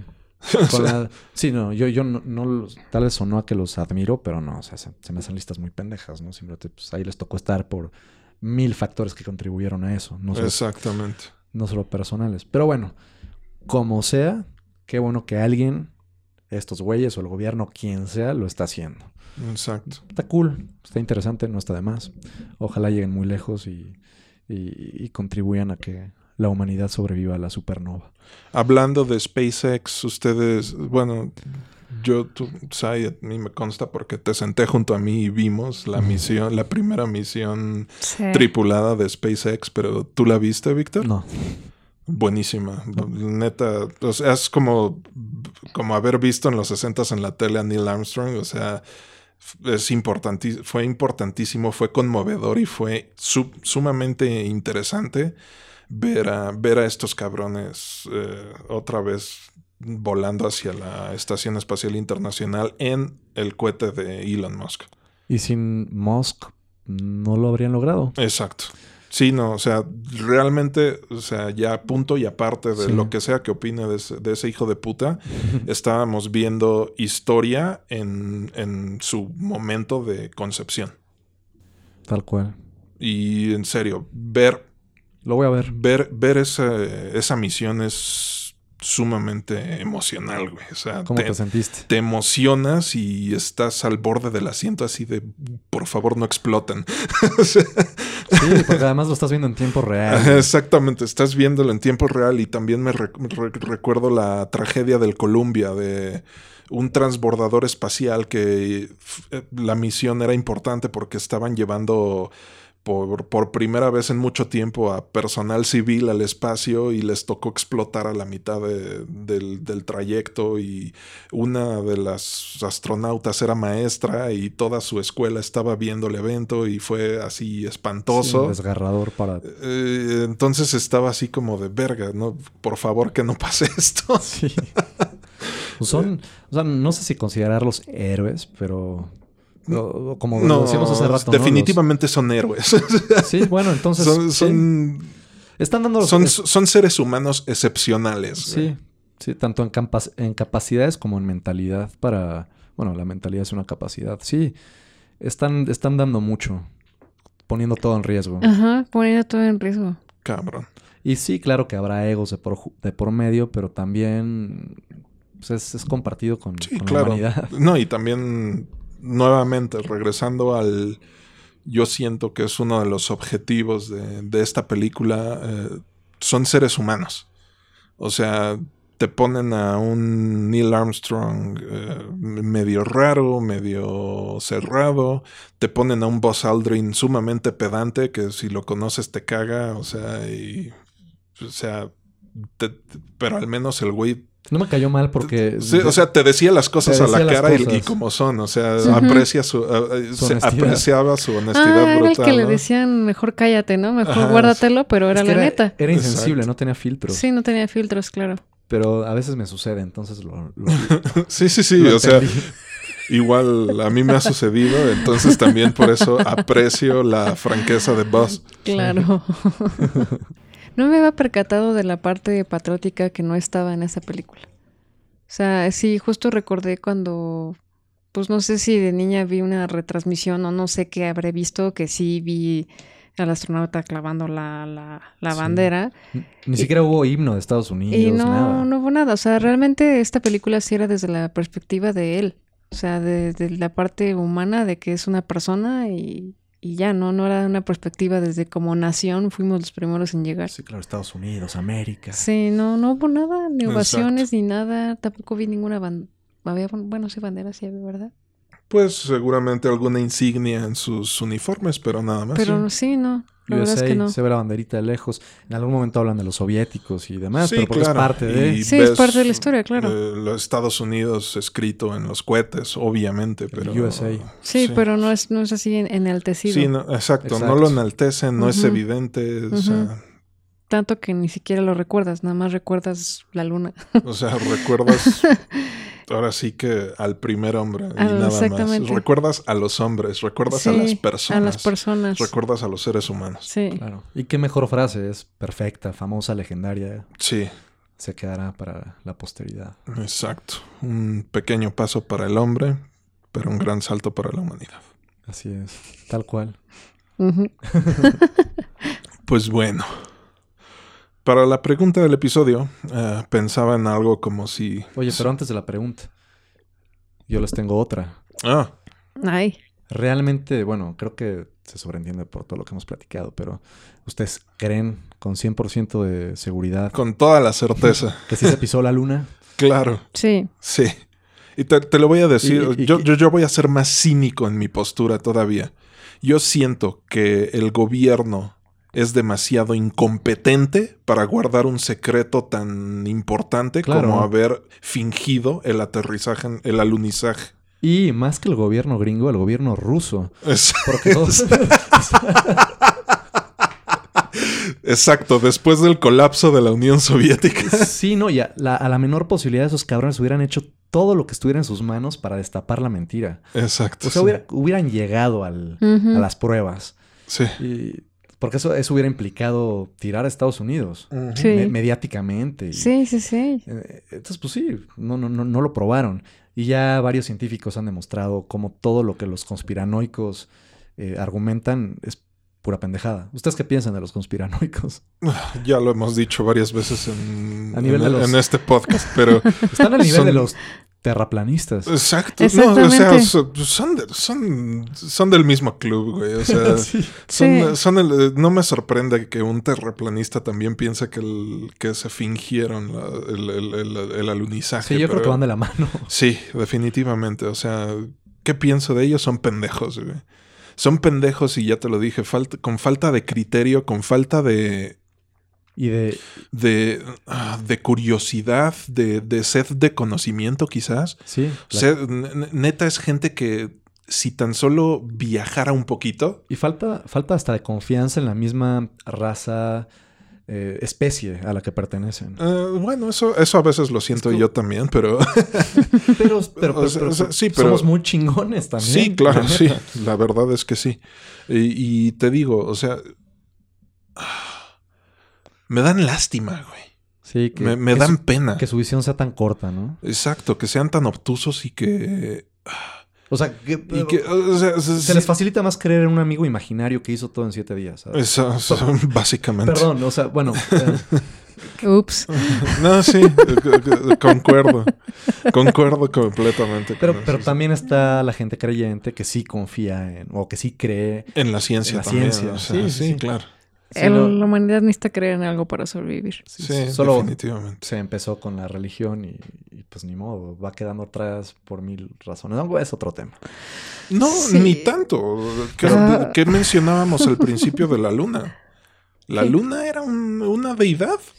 La, la Sí. religión o religiones fueron parte necesaria del desarrollo consciente del, Del ser humano, claro, El definitivamente. ser humano necesita creer en algo. Sí, total. Sí, lo que sea. Necesita creer. Encontrarle sea una explicación a lo no explicable. Exacto, y esa explicación la van a encontrar en la religión o en la interseccionalidad o en, no sé. Hay- Lo que sea. No por nada hay quienes opinan, con algo de razón, que en parte las religiones fueron como ciencias fallidas. Exacto. Sí, ¿no? Y, y- y métodos de, de educación y... Y de deducción. y- Exacto, sí, Es claro. poner tu mente a trabajar, es imaginación. Exactamente, fueron los primeros superhéroes, güey. Sí.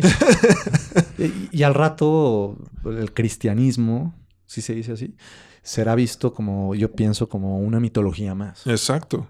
Bueno, es una mitología De más. las más aburridas, pero bueno, no tiene cosas muy cabronas. Sí, no, tiene, tiene cosas interesantes. eh, Y- están chidos, hay, hay gigantes. Cualquier historia con gigantes siempre va a ser interesante. sí. Pe- Pero sí, es, un- es una mitología más, es un Sí. cuento más. O sea, y Sí, eh, eh, y, el, y el más, ¿y por qué al final religiones monoteístas y sobre todo el- todo lo que parte del cristianismo y el judaísmo judeocristianismo. judeocristianismo? Porque son las, las menos, digamos, jaladas Exacto. y las, las más irrefutables. O sea, no puedes probar que existe, pero tampoco que no existe. Entonces, sí, es lo que acabó encajando mejor. Claro. Bueno, no sé, o sea, Junto es con que los también. avances. Es que luego también. Porque las religiones de antes eran mucho más locas y... Pol- No, no- no lo sé, a eso iba, o sea, No. eh, a- alguien muy religioso a veces con toda la con toda la evidencia en mano eh, no, no, no le puedes hacer cambiar de opinión. Yo te podría decir que es más válida la mitología nórdica, Ah, sí, politeísta, claro. que, que cualquiera Si judeocristiana. yo tuviera que elegir una mil veces. No, no, no, in- independientemente de porque, independientemente del sesgo que tengas, yo te, te lo pongo con pruebas, o sea, el, la- la- la- las Era más- Era religiones... más metafórica, para Mm, empezar. No, independientemente de eso. Las, religi- las religiones judeocristianas que te, que te dicen que te van a perdonar del pecado y que van a eliminar el mal. Y es parte del control. Y es parte. Y yo sigo viendo mal y pecados por todos lados. Sí. ¿Cuándo fue la última vez que viste un gigante de hielo? En mis sueños. No, bueno, entonces sí ya sé, pero ¿cuándo fue la última vez que vieron a un gigante de hielo? Jamás. Por lo tanto, Thor existe, porque Thor dijo yo voy a matar a todos los gigantes de hielo. Sí, mil cosas Y que... ahí está mi evidencia de que la religión, la, religi- la religión nórdica es más válida que la religión cristiana. Sí, hay, hay mil eh, ejemplos similares, pero... sí. O sea, se- se- solo se me hace que la religión o religiones judeocristianas son más fáciles de meterse en la psique de la gente. Es, Todas las religiones. Sí, pero sobre todo estas son las que mejor acabaron Sí, Digo, claro. enca- enca- encajando de la, bueno, no de la mano, pero ju- junto con los avances de la humanidad en otras áreas. Y al final, pues sí, es la que acabó, o las que acabaron dominando. Pero Pero Thor es real. Sí, no podemos, no, no puedes probar que no existe, Exacto. Bueno, yo sí puedo probar que sí existe. pero no que Ya no te- existe. no, no, ya te dije. ¿Cuándo fue la última vez que viste un gigante de hielo?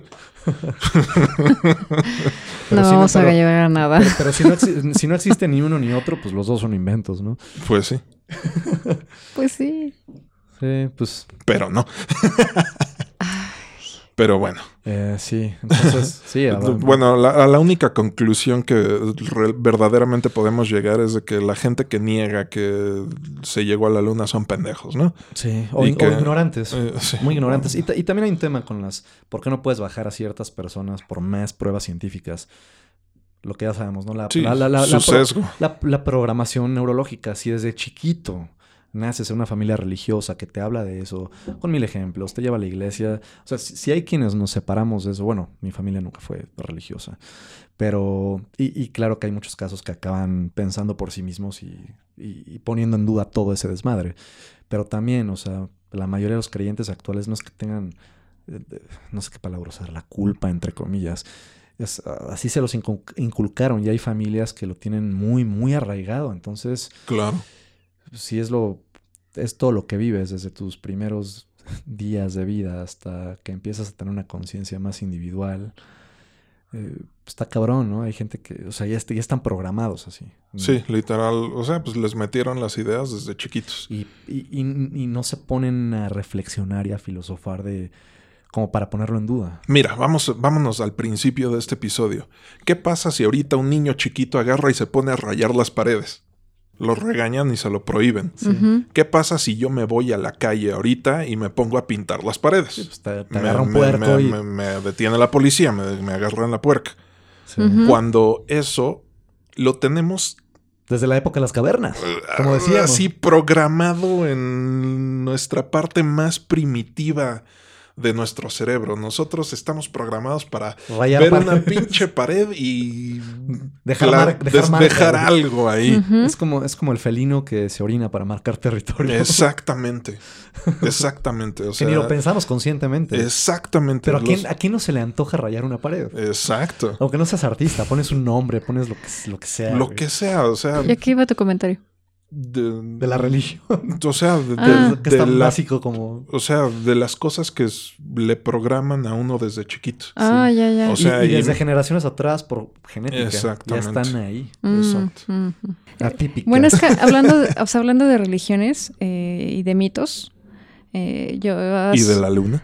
y de la luna, porque voy a hacer una relación al respecto. Oh. Hay un, hay un mito de, del camino de Mictlán. Mictlán. Es, es- nuevamente nos estamos yendo a pedos prehispánicos, ¿no? Ajá, es que justo, ¿Aztecas? híjole. Bueno, no- y la no- astronomía no quiero, de estos güeyes era avanzadísima. No quiero echarle, no sé de qué sea, solo, solo sé que es el camino de Mictlán. Según yo, Mictlán es de aztecas. Pero bueno, a ver, continúa. Pero bueno, es un, es un camino que recorren este, los, los- las personas. Guerreros. guerreros. Y son varios pisos, son, creo que son nueve o siete. Nueve o siete. Y en cada uno es como eh, representa un reto físico, reto mental, y pues son, vas subiendo de nivel y vas perdiendo cosas. O sea, vas perdiendo hasta el cuerpo. Como los astronautas. ¿no? Es que justo, o sea, es lo que estaba pensando, que, o sea, el, el- pues como conforme iban haciendo sus pruebas, se podían morir, Y- este, se podían perder la cabeza, podían perder muchísimas sí, cosas. tiempo con espera, su espera. familia. de tiempo con su familia, este, y bueno, también en este camino a mi clan también te, llevan a, hay un momento en que adquieres un perrito y ese perrito lo tienes que cuidar porque al final te va a llegar al último camino donde necesitas alguien que te guíe porque tú ya no tienes ojos. Entonces, este, Cool, eso está chido. Sí, ya me acordé, sí es de los aztecas. De- de- de- los aztecas fomentaban el respeto a las mascotas y a los animales Y también los- porque ellos decían que los animales que cuidaras o protegieras o simplemente no maltrataras en vida te iban a ayudar en tu vida después de la muerte. Mm. Está, entonces, suena bonito. entonces justo esas mascotas te acompañan porque hay un momento que ya no ves. Y pues tienes que confiar en lo que ellos te digan. Y si la cuidaste, si llegaste Claro. sin mascota, ya te perdiste en ese piso. Forever. Eh, Está muy, muy, muy bien. Buena Y- filosofía. Y, y entonces, bueno, el, el punto final, o sea, después de toda esa, como toda esa batalla, porque es como una batalla en la que en verdad te están atacando muy fuerte, O travesía. una travesía muy grande. Ya la- el último punto es este, llegas con, con el dios o diosa y es este, es la nada. O sea, llegas a la nada. A, enfrentarte con solo tú mismo. O sea, ya tú ya no tienes cuerpo, Sí. ya no tienes eh, ninguna atadura de absolutamente nada, el perro ya no está, no hay nada. Entonces es entregarte a la nada. Eh, y, y ya después de que te has hecho todo, todo este camino, es un descanso para ti, es como de al fin, nada. Y entonces esto yo lo relaciono con cuando llegó a la luna, cuando en la, en la toma que ves la luna, que ves negro, que no hay música, que hay nada. O sea, es como el máximo nivel el que puede llegar la humanidad a la nada. Y que podrían haberse quedado ahí porque no sabían si iban a regresar con vida. Llegaron, ¿no? Pero luego tienes que regresar, entonces... Sí, bueno. No, eh, Y cuando, y cuando Sí. regresas, pues regresas siendo otra persona. Y pues Sí. este güey regresó siendo alguien diferente. O podrían no haber regresado. Entonces, en ese momento es justo lo que dices, ¿no? Es la nada, aquí Es la estoy. nada. Y, y- Y aquí me quedé. tal vez a mí- aquí me quedé, ¿no? Y te entregas a eso. O sea, eso es lo que decían en el mito. O sea, era tanto el esfuerzo que habías, te habías sometido que, que decías, esto es nada. Ok, me entrego a la nada. Y finalmente así es la vida y la muerte, ¿no? Al final se apagan las luces y ya no hay ni felicidad, ni tristeza, ni placer, ni sufrimiento. Pum, te desconectas. Es tal cual eso. Está muy chido. Claro. Qué bueno que te acordaste. Sí. ya tenía rato con ese... Es que ese mito me, me encantó cuando lo escuché y dije, wow. Y lo de los animales está, está padre. También los, los indios norteamericanos son de las culturas que más aprecio le tenían a la madre naturaleza y sus animales, ¿no? Creo. Sí, así que, es. que- que los respetaban como en Avatar, que los mataban como alimento y hasta les, les agradecían por ser... Por a- formar por parte pasar, de... pasar a formar parte de, de ellos y de su es. supervivencia. O sea que también, bueno, eso ya podría. De hecho, eso es un buen tema para un futuro episodio, pero eh, todas esas culturas también están muy romantizadas. También. Sobre sí. todo, o sea, ejemplos como Avatar es así como Ah, no. la mayor exageración. Sí, lo, pero- lo- lo mencioné como el cliché. sí, sí, claro, o sea, ya es el cliché, o sea, pero sí. Pues bueno, después de todas estas reflexiones y preguntas interesantes, yo les voy a preguntar mi pregunta del episodio. Ah, eso íbamos hace como media hora. Hace como una hora. Pero estuvo buena la tangente. no, pues es una Nada, me tangente. encantan las tangentes, pero bueno. A ver, échale. Para la pregunta del episodio pensaba justamente en algo profundo, en como si se atreverían a ir al espacio o algo así. Pero recordé el video de un Buzz Aldrin ya octogenario golpeando en la cara a un conspiranoico que lo está chingando porque según el alunizaje fue falso. Ay, que le dice eres un cobarde, Ajá, mentiroso. exacto, cobarde, mentiroso, pon tu mano en la Biblia y, Y júralo. y jura que caminaste sobre la luna. O sea, y Buzz Aldrin agarra y le pega en la cara. O sea, es así como... Buzz. Sí, a huevo. Entonces les preguntaría, ¿se dejarían golpear en la cara por Buzz Aldrin? No creo caerle tan mal como para que me golpeen la cara. Pero son- Ay, después de la profundidad previa llegamos a esto. O, o a bofetear, ¿no? A lo menos agresivo. No sé. Pues, pero ¿por qué iba a dejarme? No tiene sentido. no, ya sé que no tiene sentido, pero... pues, Pero bueno, que ese güey me. Podrías preguntar, podrías este, presumir que Buzz Aldrin te golpeó. Tal vez por desesperar. Yo tal vez por desesperarlo con muchas preguntas. Eh, Tú desesperas a todo mundo, pero Sí, exact- este, independientemente de, no, o sea, Sí, es que le estoy encontrando un sentido. ¿Por qué me golpearía a mí? Tal vez por desesperarlo. Sí, en ese caso me dejaría. Obviamente, pues sí, ni siquiera trataría de esquivar o parar su golpe. Ah. Me lo tendría bien merecido, ¿no? Bueno, tal vez está loco. No sé, pero... eh. Sí, te dejarías golpear por Buzz Aldrin. No, ¿verdad? Esta pregunta. No tiene respuesta. No, no, no sé. Pregunta sin respuesta. Pues, ¿Sí o no? Es una, creo que es la pregunta más sencilla que les he planteado. ah, Sí, a veces lo más sencillo es lo más complejo. Pues sí, ¿Pero por Sí. qué? ¿Por qué sí? pues no sé. O sea, No, yo sé, o sea, yo también no te- sin ninguna razón Dirías que sí. diría que sí, yo permitiría que me dejara inconsciente. Yo nada más una cachetadita y ya.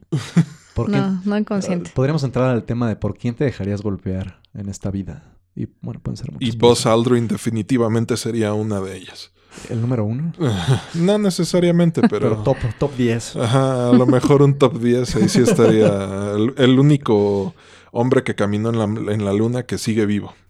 Ahora, lo más cercano, igual otra tangente rápida. Lo más cercano en cuanto a nivel de peligro y aislamiento, etcétera, de ir a la luna o al espacio podría ser para gente más mortal. También debe ser incosteable y no creo que nunca podamos, dudo que algún día podamos pagar algo así, pero ¿se atreverían a meterse a un submarino para ir a lo más profundo del abisal? Definitivamente. Ah, pero aunque su vida está en riesgo. Sí. Sí, ¿no? Sí, claro. Con una, con un ácido encima. No, eso no. Bueno, corta Con- esto, omite esto. No, lo voy a cortar. Rayos.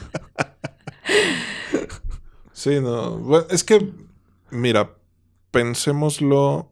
eh, Pues el, el- el océano también sigue siendo un misterio. Sí. Exacto. O sea, Aunque fuera tu última experiencia en la vida. sí. Sí, sí, sí. O sea, ve- veámoslo desde, este- desde, este, desde este punto. O sea, veámoslo desde este punto. Eh, las mayores adversidades a las que nos enfrentamos en la vida terminan siendo los mejores anécdotas. Sí.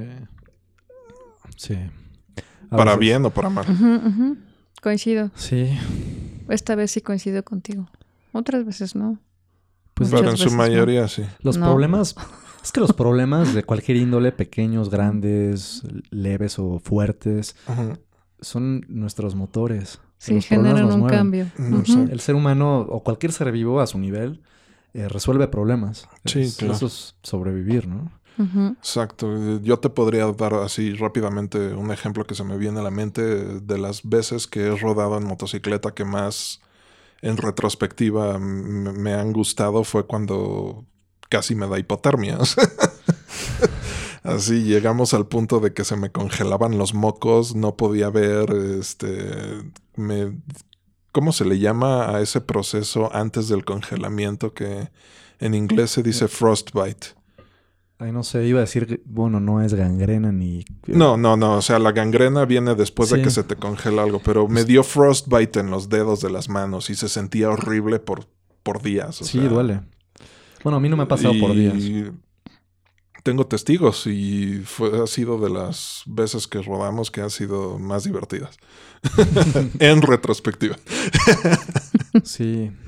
La persona con, lo que, con la que rodé dice así que son la- las mejores rodadas son esas en las que pierdes toda la esperanza en la vida. Como cuando estuve a punto de morir en el coche con Octavio en un par de ocasiones, si no es que más. Sí. Dime si no son No buenas anécdotas. No, no lo repetiría, pero sí son buenas anécdotas. Aunque, por ejemplo, si yo hoy en día estuviera parapléjico después de algo así, creo que no sería una buena Sí, anécdota. no, bueno, no, o sea, definitivamente sería una buena anécdota, no sería, no sería una buena, una buena conclusión de la anécdota, ¿no? Sí, un colateral muy culero. Creo que yo sentí eso cuando, cuando antes de caerme en la moto. Porque me sentía súper bien de que la había hecho sola. Que no, porque siempre, normalmente iba él conmigo, pero esa vez dije, a la chingada, me voy sola. Y me caí, y ¿no? un pendejo la tiro. Pero me sentía bastante bien haber hecho eso y sentir así todo el aire en mi cara y sentir la velocidad y demás. Y, y bueno, ya después me caí y, y pues sí sentía te mi pierna. la. Sentía mi pierna palpitando así, no sé cómo con la adrenalina pude parar y llevarme la moto a la casa. O sea, Sí, ya después me di cuenta que tenía roto todo. rayos. Pero te atreviste. sí. Y esto me hace pensar en una parte de la película también. Que ya nos pasamos la- el, el hipotético hace horas. Pero, No importa. Em, sí, cuando están, ahí no me acuerdo en qué secuencia, pero después de. Cuando Neil. Cuando a Neil le falla un aparato que es como una especie de dron con el que está flotando. Ah, sí, es el, Que simula el, ser el- aparato sim- que, que simula ser el módulo de aterrizaje lunar, Sí, que tiene toda la, la mitad de la cara quemada. sí, no lo voy a parafrasear, no me acuerdo de sus palabras. Pero después de eso, cuando están en, en uno de estos lugares. En, la- en su base de en su operaciones. base de operaciones de la NASA. eh, Sí, dice algo como que pues, los fracasos, las caídas, los errores son parte de, de lo que llevan a la victoria. Y digo, Ujú. es- igual es un cliché, pero es, es real. Exacto. Es el, el camino es lo que importa y, y a- echando a perder se aprende. Y el ensayo y el error, pues así funciona, funcionamos los seres humanos. Exacto. sin, sin, sin cagarla no, no existe el que te salga bien después. Exacto. Sí. Y ahí más bien ya depende tu administración de riesgos, ¿no? Y tu tolerancia a la frustración. Exacto. También. Pues bueno, Sí. buena plática. sí. El primero de agosto se celebra a alguien que no es extraño en la exploración espacial ni, ni a criaturas pertenecientes al espacio exterior. El primero de agosto se celebra el Día Internacional de Spider-Man. y para celebrarlo, el próximo episodio vamos a ver un cortometraje independiente del 2000, 2007. Este apenas salió episódico cuando recién empezaba YouTube y todavía se usaba MySpace. Wow. Vamos a ver Italian Spider-Man, el hombre araña italiano. Ni idea. No. Bye. Chao. Bye.